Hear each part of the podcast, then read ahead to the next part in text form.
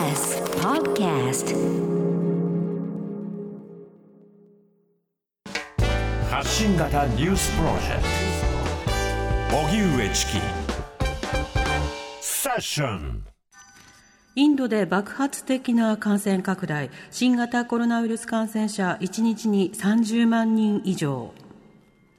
新型コロナウイルスの感染拡大が止まらないインドでは29日、直近24時間の新規感染者と死者がいずれも過去最多を更新し、累計の感染者が1800万人を突破しました。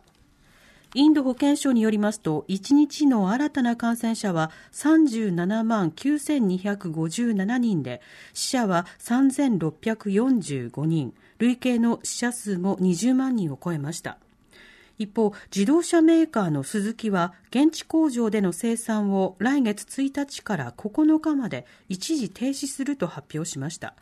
インドでは医療用の酸素が不足していることから工業用の酸素を医療用に使う措置が取られていて、スズキの取引先の工場で工業用酸素が不足し部品の調達が難しくなったとして一時生産停止を決めましたそれではインドで新型コロナウイルスの新規感染者数が連日30万人を超えているというこちらのニュース、インドの現状どうなっているのか、毎日新聞ニューデリー支局の松井聡記者に伺います。はい、松井さん、こんにちは。こんにちは。お願いいたします。お願いいたします。お願いします。まず、あの、現在、インド、ニューデリーなどの感染状況を教えてください。はい、えー、っと、デリーの感染状況はですね、インドの中でも、まあ、かなりひどい部類に入っていて、えー、大体、あの、デリーの人口って約2000万人ぐらいって言われてるんですけれども、はい、まあ、そのうちのですね、1日の新規感染者が2万から2万5千人ぐらいで、あの、推移してます。はい、で、えー、っと、死者は大体1日370人ぐらいですね。えー、でまあ、病床もまあ5000床弱、えー、あるというふうにされてるんですけれども、まあ、もうほとんど99%以上埋まってるっていう状況ですね。で、まあ、私の周りでも、まあ、非常に身近な人たちがですね、インド人、日本人、まあ、共に感染してる人が、まあ、なんか続々と増えてるっていう感じで、日々誰々が感染した、誰々が感染したみたいな、あななんていうんですかね、連絡がこう入るっていう。状況ですね、非常に深刻だと思います。なるほど。インドの今、感染防止対策というのは、どういったことを行っているんでしょうか？えっとですね、まあ、基本的には、あの、まあ、デリーもそうだし、あの、一番ひどいとされる、あの、西部のマハラシトラ州という、あの、ムンバイ、あの、ショートのムンバイがあるところがあるんですが、はい、そこでは、あの、ロックダウン、まあ、事実上のロックダウンをやってますね。で、ただ、あロックダウンといっても完全にこう外出が禁止されてるわけではなくて、はい、まあ、生活必需品の買い出しとかですね、まあ、コロナのワクチンを受けに行くとか、あとまあその治療に行くとかですね、まあ、そういうことは当然まあ外出として許されてるんですけれども、まあ、不必要な外出はしないようにという外出禁止令が出されてます。うんなるほどまたあの今の医療現場の逼迫状況、あの例えば酸素ボンベが不足しているとかいうことなど報じられてますけれども、そのあたりどうでしょうか？えー、とそうですね。あの医療はもう事実上崩壊してるんだと思いますね。というのも、それ治療が受けられれば助かる人たちがまあ助からないというのが日常的に起こってるんで、まあ、これはもう間違いなく医療崩壊してるということが言えるんじゃないかと思いますね。であの先ほどおっしゃられたその酸素の不足というのも非常に深刻になっていて、はい、えまあ、病院に仮に、まあ、運よく入院できたとしてもですね、まあ、酸素が切れちゃって亡くなられる方というのもまあ連日報道されてますし、えー、まあ、酸素がないというのはあの一番今大き最も大きな問題の一つだと思いますね。えーこれまあなんとか治療法がない中では人工呼吸器などによってあの、まあ、体が回復するまでしっかりと維持し続けることが重要になるわけですけれどもその装置そのものが機能しない状況になってしまうわけですか？そうですね。ええ。あのー、つまり、まあ、その、なんていうんですかね、酸素切れの状態になってしまうんで、はい、まあ、その人工呼吸器を、あの、口につけていても、まあ、酸素が供給されないんで、んあの、まあ、ななんていうんですかね、まあ、治療にならないですよね。なるほど。こうしたの状況の中で、アメリカ、フランスなど各国があの支援を表明しています。そうした支援というもの、供給というのは始まってるんでしょうか？そうですね。あの、何日か前からですけれども、イギリスとかシンガポールとかですね、ロシアから、あの、人工呼吸器だとか、あとあの酸素濃縮器っていう、まあ、人工呼吸器ほどではないですけれども、はい、まあ、助ける機会があるんですが、そういうのがインドにはもうあのすでにもう到着し始めてますね。で、一部は多分あの供給され出していると思います。なるほど。あの、これだけの感染爆発という事態について、その、例えば政府などに対する抗議であるとか批判の声というのはどうなんでしょうか？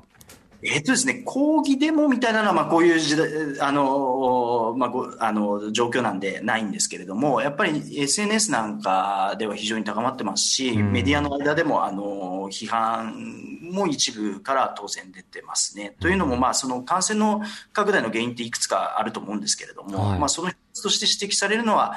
やはりあの3月中旬から始まったヒンズー教のお祭り宗教行事があったんですがそれにまあ数百万人という人がまあ大した感染対策もせずに集まったと。で、まあ、政府はそれを禁止しなかったですよね。で、それに加えて、あの、ウエストベンガルって西ベンガル州っていう東部の地方で、あの、地方選挙があったんですけれども、はい、その選挙集会、大規模な、もう何万人も参加するような大規模な選挙集会が開かれて、で、そこにモディ首相も行ってですね、で、こんなに大勢の人が集まったの見たことないとかっていう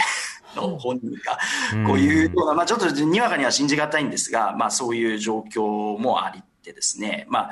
あ、あ政府が全く対策してこなかったっていうことに対するその、うん、批判っていうのは出てますね。うんそうしたあの政治家の動きというものは、どうなんでしょう、その市民が感染対策を、例えばある程度おろそかにするというような、そうしたことを加速させる面というのがあるんでしょうか？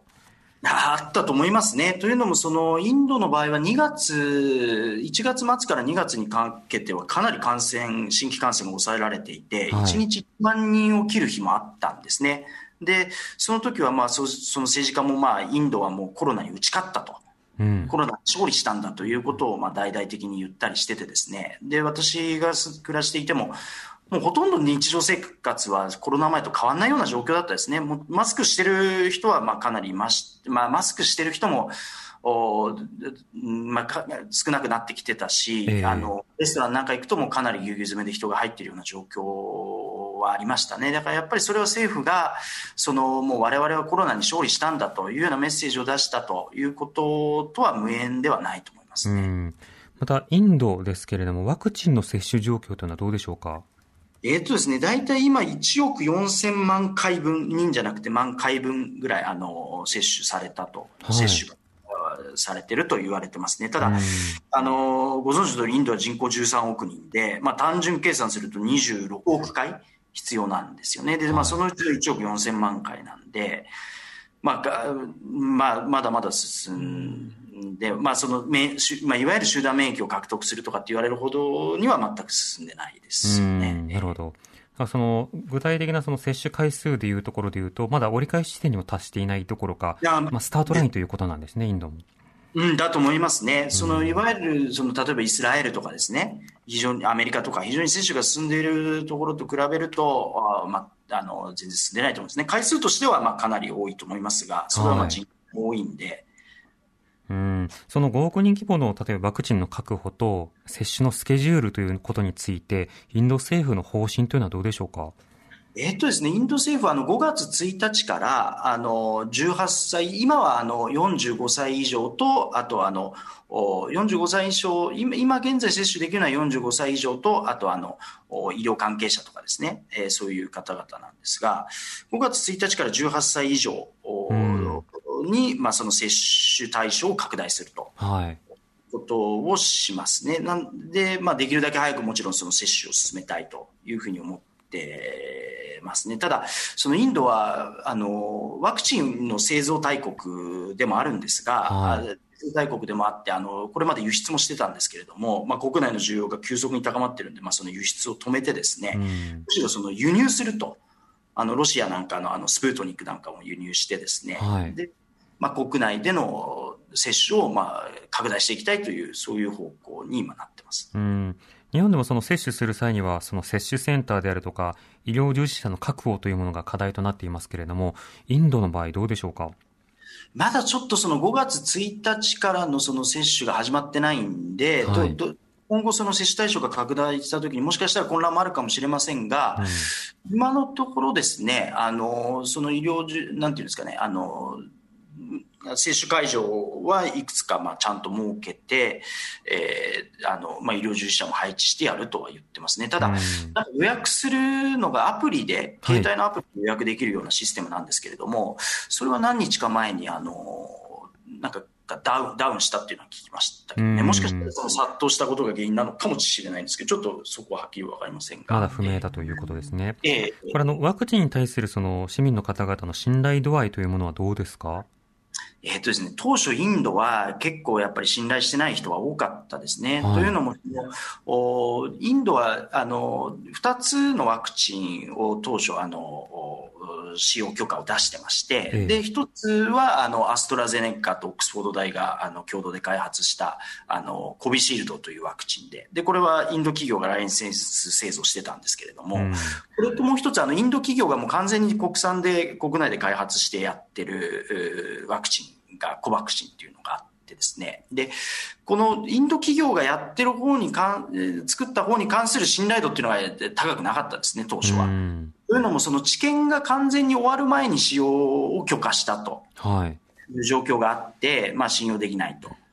言ってる人が非常に多かったと思いますね。うんこれ多かったということは、それは少しずつ変わっているということでしょうか？そうですね。あの、私の知り合いなんか、インド人と話してると、当初は受けたくないと言ってた人も結構いたんですけどね。うんただもう、ここに来てこの感染がもう、感染爆発と言えるような状況が起こっている中で、ええやっぱり、まあそういうこと言ってらんないと、とりあえず受けたいという人は増えてるのは間違いないと思いますね。うん、なるほど。また日常の感染対策の面で、例えば行動を変えようかとか、いろんなその規制に協力しようという動きについてはどうでしょうか、そうですね。あの、あの、まあ、ご存知のとおり、インドって非常に貧富の格差が激しくて、あの、中間層以上の人というのは、まあ、ある程度しっかり教育も受けてるし、あの、そういう感染対策ということに関しても、あこの状況ではしっかりやらなきゃいけないねという、そういう、こう、コンセンサスはあると思うんですが、うん。ただ一方でこうあんまり教育をちゃんと受けてないような貧困層の人たちはですね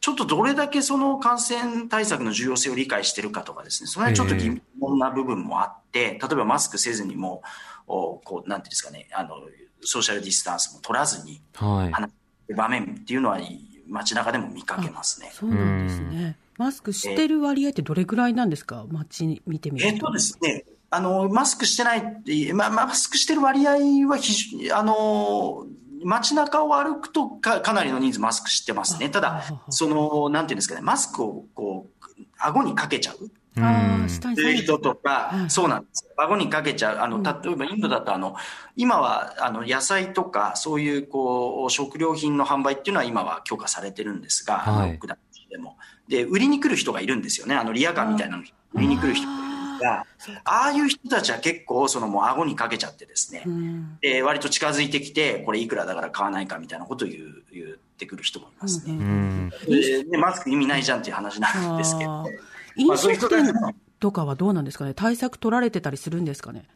えっとですね、飲食店も、あの、その入場制限したりとかですね、その、お店の前に、あの、サニタイザーの消毒液、はいはい。置いたりとか、そそういうこと、あと換気したりとかってしてる飲酒、あの、食料品店もありますね。うん、なるほど。でもこの話を聞くと、やはりその教教育や貧困や公衆衛生というような、いろんな論点というのは、やっぱり全てこう関わっているので、どこか一つだけやろうと急に思いついたとしても、なかなか進まないということなんですね。いや、おっしゃる通りだと思いますね。やはりこう、なん、なんていうんですかね、こう、もともとそういう、こう、衛生対策とかに関して、こう、関心がない層というのも一定層いるのも、やっぱりインドの場合は事実だし、その一定層という人数がかなり多いのも事実ですね。あうのん。人口層が大体6割を占めてると言われてますけれども、はい。まあ、やっぱりなかなかそういう人たちに対策をこう徹底させるっていうのは非常に難しくて、あの、インドだとその日雇い労働者みたいなあの人たちが結構多いんですが、その人たち、ロックダウンが始まっ、都市部でニューデリーとかムンバイとかでロックダウンが始まって、地方に帰ろうっていう動きが、あの、まあ、また、またというか、まあ、去年もあったんですけれども、今年も出てきてて、で、そういう人たちは、もうぎゅうぎゅう詰めのバスに乗って帰ったりしてるんですよね。で、うん。やっぱりそういうのを見ると、こうなんか、うん、感染対策を、インドで感染対策を徹底させるっていう難しさっていうのは非常に感じますね。うん。あともう一つあの、こうした感染拡大が非常に広がっているような状況の中で、オリンピックに選手団を送ろうということの議論というのは何か起こってたりするんでしょうか？えっとですね、インドでは私がそれ、インドの例えば大手メディアのテレビのニュースとかで、それが、が議論されてるっていうのは私はちょっと把握してないですね。うん、なるほど。えー、そもそもそんなにテーマになってないということですか？そうですね。インドの場合はやっぱりもう連日その過去、あの感染者、新規感染者、死者ともに過去最多を更新しているような状況で、で、連日そのやっぱり酸素不足でですね、病院の前で人が亡くなるみたいなことも起こってるんで、もうほ、もうほとんどそのニュースはもうそればっかりですね。うん、なるほど。えー、それ以外のニュースというのはほとんどないような状況だと思いますね。うん、それだけもう、あの、一つ、そこだけを取り上げなくていけないぐらいの感染状況になってるわけですもんね。うん。そうですね。ええー、わかりました。松井さんありがとうございました。ええ、すみません。ありがとうございました。ありがとうございました。毎日新聞ニューデリー支局の松井壮さんにお話を伺いました。まあ、いろいろなその対策というものが一つだけではうまくいかないというのはメインのね、SDGs の話とも関わる部分ではありますけれども、ね、やっぱりそのワクチンだけあればとか、あの、医者だけいればということではなくて、いろいろな啓発であるとか、うん、インフラの整備とか、もろもろ、複合的に、ね、はい、浮き上がってしまうということでした。TBS Radio 905-954発信型ニュースプロジェクト session.